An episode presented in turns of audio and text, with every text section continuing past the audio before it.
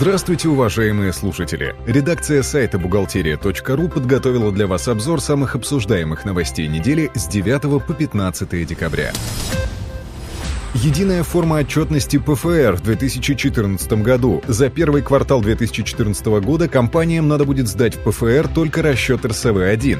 Индивидуальные сведения на работников станут лишь приложением к расчету.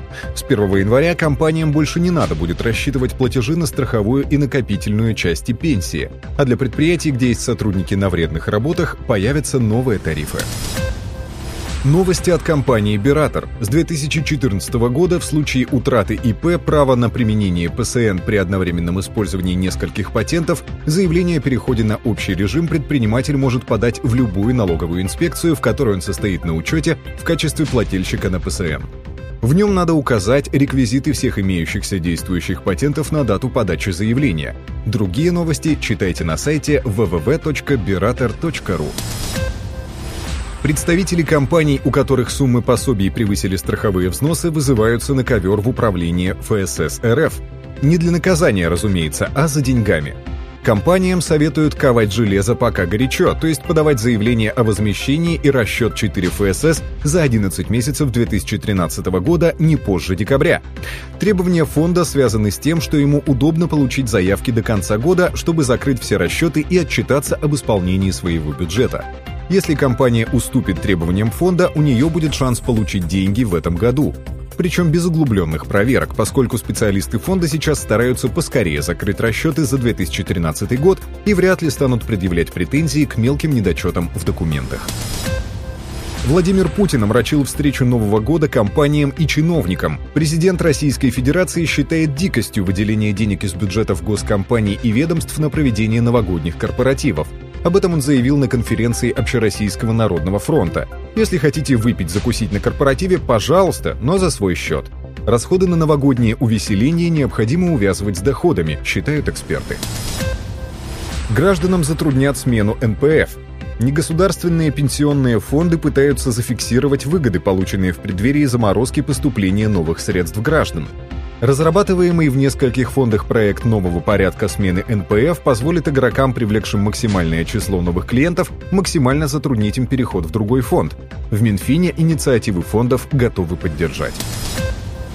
Полисы ОМС старого образца сохранят силу в 2014 году. В следующем году полисы обязательного медицинского страхования старого образца по-прежнему будут действительны. Об этом рассказала глава федерального ФОМС Наталья Статченко. Нет никакой необходимости менять старый полис на новый, потому что законодательно не закреплено, что полисы ОМС должны быть заменены до конца 2013 года.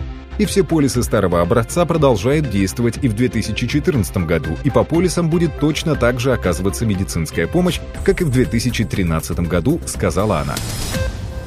В 2015 году будет перенесен срок уплаты земельного налога, транспортного налога и налога на имущество физических лиц не позднее 1 октября.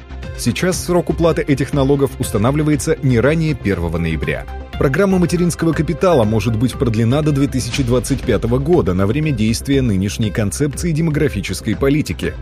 Сфера вложения маткапитала может быть расширена. Правительство предлагает разрешить тратить средства на создание семейного бизнеса и коммерческий наем жилья. Об этом сообщил глава Минтруда Максим Топилин.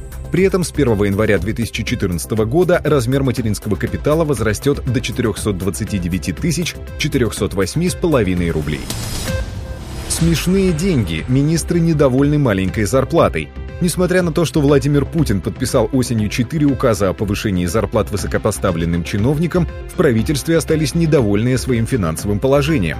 Согласно осенним указам президента, оклад руководителя аппарата правительства вырос с 34 тысяч до 53 тысяч 700 рублей. Оклад, впрочем, составляет лишь примерно четверть зарплаты министров. С учетом последнего указа президента о повышении денежного вознаграждения госслужащих, зарплата депутата Госдумы догнала министерскую примерно 250 тысяч рублей. В Госдуме, впрочем, заявляют, что пока такого оклада не получали. На этом мы заканчиваем обзор важных событий за неделю. Самые актуальные новости вы всегда сможете найти на сайте бухгалтерия.ру. Спонсор этого выпуска – Биратор, электронная энциклопедия для бухгалтера. Спасибо, что вы были с нами. Слушайте нас через неделю.